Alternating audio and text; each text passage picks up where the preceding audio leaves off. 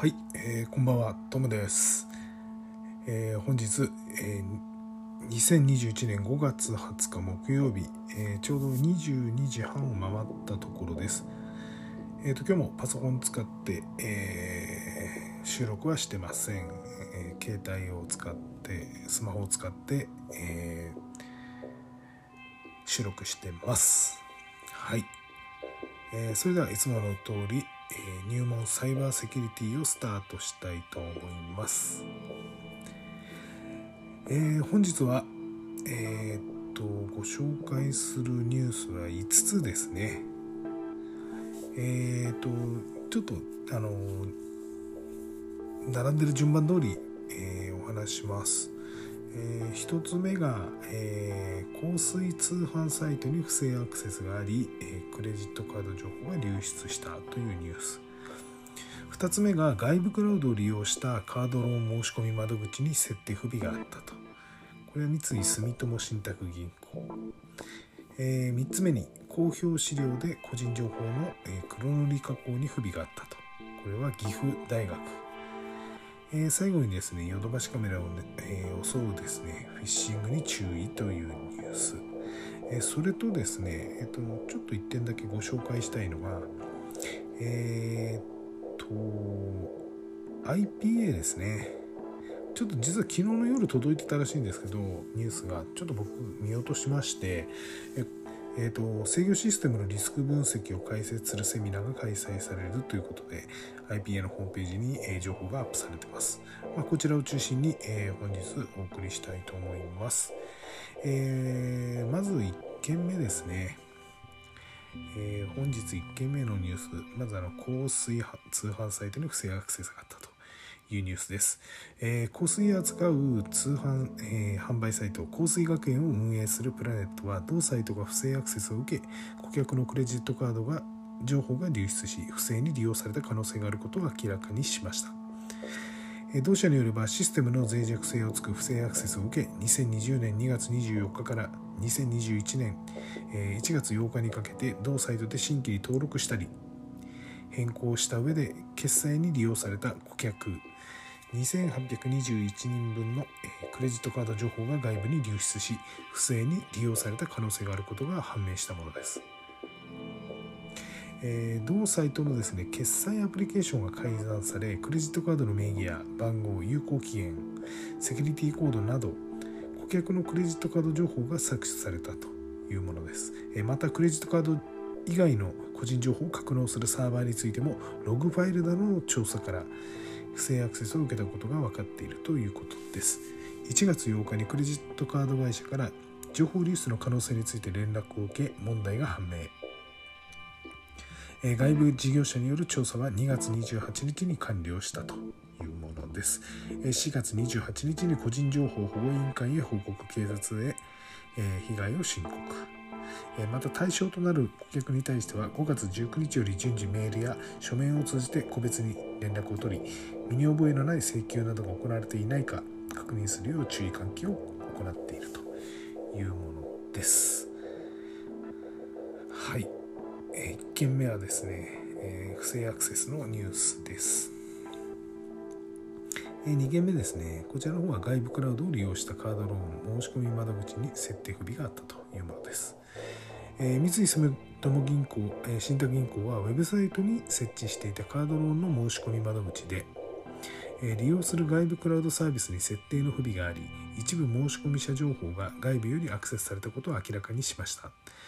同行が利用する Salesforce.com の Salesforce において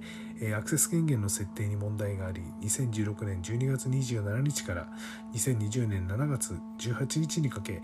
同行ウェブサイトよりカードローンを申し込んだ延べ2100 1人分の顧客情報が外部よりアクセスできる状態となっていたものです。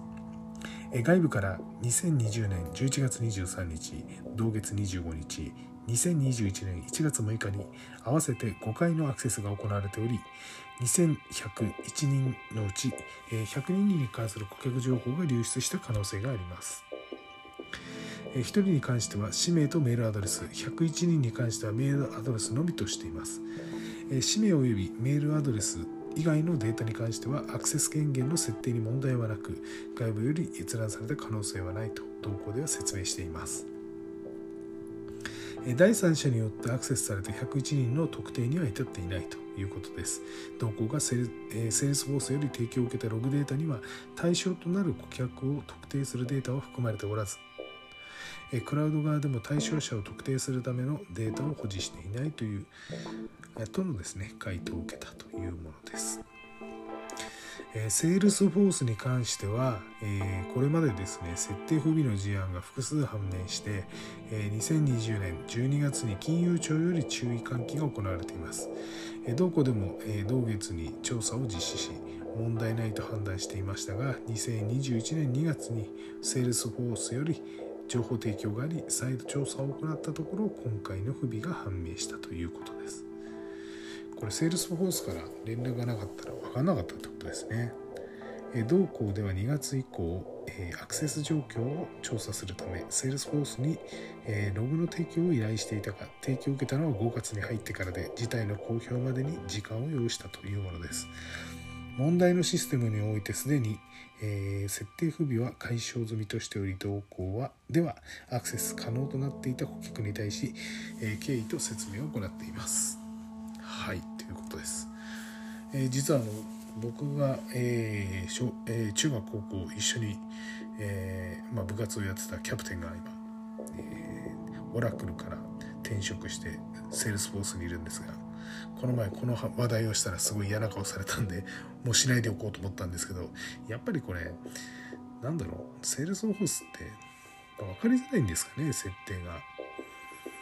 ちょっとどんなもんなのかを一回見てみたいなっていう気はするんですけど、うん。まあ、ちょっと本人にまたしつこく聞いてみようかなと思います。はい、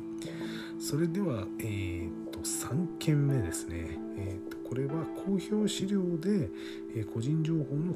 黒塗り加工に不備があったと。これは岐阜大学の、えー、ニュースです。珍しいですねこういうの。え岐阜大学は3月に公表した資料に個人情報が含まれており第三者が閲覧できる状態だったことを明らかにしました。え同大によれば、え外部サイトにで、え個人情報の記載部分を目視できないよう黒く塗りつぶした PDF ファイルを公開したが、え黒塗り部分を外れ外して、え内容を閲覧できる状態だったと。え黒塗り部分を外せるんだ。どういうこと？って感じですね。同大の学生より3月26日に情報提供があり問題が判明。同サイトで公開していた他の資料についても調査したところ同様の処理が行われていたため個人情報を閲覧できる資料が複数存在することが分かったというものです。これらのファイルには学生197人分の氏名学籍番号学生寮部屋番号生年月日などが記載されていたと。閲覧可能となっていたファイルの具体的な件数は明らかにしていません。えー、当初問題が判明したファイルにはついてはですね3月26日に差し替え他ファイルについても、えー、同月29日に公開を中止したということです、えー、検索エンジンに登録されたキャッシュデータについても削除を確認しています。問題のファイルが公開されていたのは、えー、1, 1件の外部サイトのみで同大サイトなどで公開されるファイルには問題ありませんでした、えー、同大では、えー、個人情報が流出した可能性がある学生に対し個別に経緯を説明して謝罪しました。えこれまでも教,、え教育研修を実施していたが、え認識不足があったとし全職員に、え対して注意を喚起しています。え教育研修を強化するなど再発防止に努めていくということです。はい。そうですね黒塗り処理ってなんか前にもなんかあったなって感じですね。意外にこういうの間違っちゃうことあるんですね。はいそれでは4件目です。これは僕もよく利用しますがヨドバシカメラを装うフィッシングに注意と、えー、家電量販店のヨドバシカメラが運営するオンラインショッピングサイト。ヨドバシ .com を装ったフィッシング攻撃が確認されました、えー、同社やフィッシング対策協議会では注意を呼びかけています、えー、具体的にはですねアカウント設再設定ページの連絡とかですね、カード情報更新のお知らせなどとして、利用者を騙すフィッシングメールが出回っているものです。えログインの確認やアカウントの凍結を装うケースなどもあるという言います。あるそうです、えー、メールに記載されたリンクよりフィッシングサイトへ誘導しており誘導先では ID やパスワードのか、え氏名性別生年月日住所電話番号クレジット情報などを入力させようとしていたということですえ少なくともですね10種類以上のえ URL が悪用されているものとみられています。えフィッシングサイトは、え5月20日の時点で稼働が確認されており、同協議会では閉鎖に向けて調査を依頼、類似した攻撃に注意するよう呼びかけています。ついにヨドバシ .com も来たかって感じですね。気をつけましょう。はい、えーと、ニュース4件以上です。で、えー、続いてちょっとあの IPA の情報ですが、えー、先ほど申し上げました通り制御システムのリスク分析を解説するセミナーが、え、実施されるということで制御システムのセキュリティリスク分析ガイドオンラインセミナーを提供してくれるということですね。で、え、IPA ではですね、え制御システムのリスクアセスメントにおけるプロセスリスク特定分析評価において中心的な作業となるリスク分析を、え解説解説した制御システムのセキュリティリスク分析ガイドを公開しており入門者向けのオンラインセミナーを用意したということです。ありがたいありがたいですね。リスク分析の全体像や同ガイドで取り上げた資産ベースのリスク分析、え、それと事業被害ベースのリスク分析について具体的な実施手順を解説しています。技術的な内容は2020年度と同じですが新たに組織管理者向け外,、えー、外説という動画を、え、追加しました。オンラインセミナーの提供時間は5月17日10時から9月30日17時までで約3時間20分の講義動画を好きなタイミングで視聴できます。また、メールによる質疑応答にも対応するということです。定員は500人程度としており、受講費は無料。お申し込み方法など詳細な詳細は同機構のサイトからご覧くださいということで、さっきあの僕も、えー、情報システムのセキュリティ分析ガイドえー、情報セキュリティリスク分析ガイドオンラインセミナーの、えー、ページを見て見てみましたがえー、っとそうですね、え、明日あたり、え、申し込みしようかなと思います。勉強になると思いますねこれねきっとね。あのやっぱり制御システムあのアメリカの送電関係もやられましたがやっぱりああいうのがあの狙われると大変なことになるんでもしあの僕もそう含めてですけれども制御システム関係やってる方は、えー、ぜひこういった勉強をするのもいいかなと思います。はい。えー、っとそうですね今日一応のニュース自体はこれで、えー、終わりかなと思います。はい。でなんかあの今日あのうんとニュースを見ていたらあの例のアメリカの送電関係の会社は5億円近いなんか身代金ランサムウェアのお金払ってたみたいなニュースがありましたね。でそれがダークサイドあの凍結されて、まあ、どっか行っちゃったっていうやつですね、うん、アメリカワイルドですね。アメリカがやったとするとワイルドですね。日本とは違うなと。日本はヨーロッパで東芝テック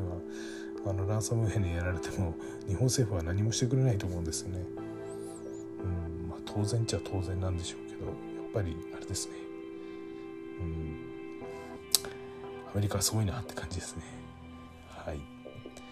えっ、ー、と今日はあのニュースあのお伝えしました、えー、短めに、えー、収録を終えたいと思います。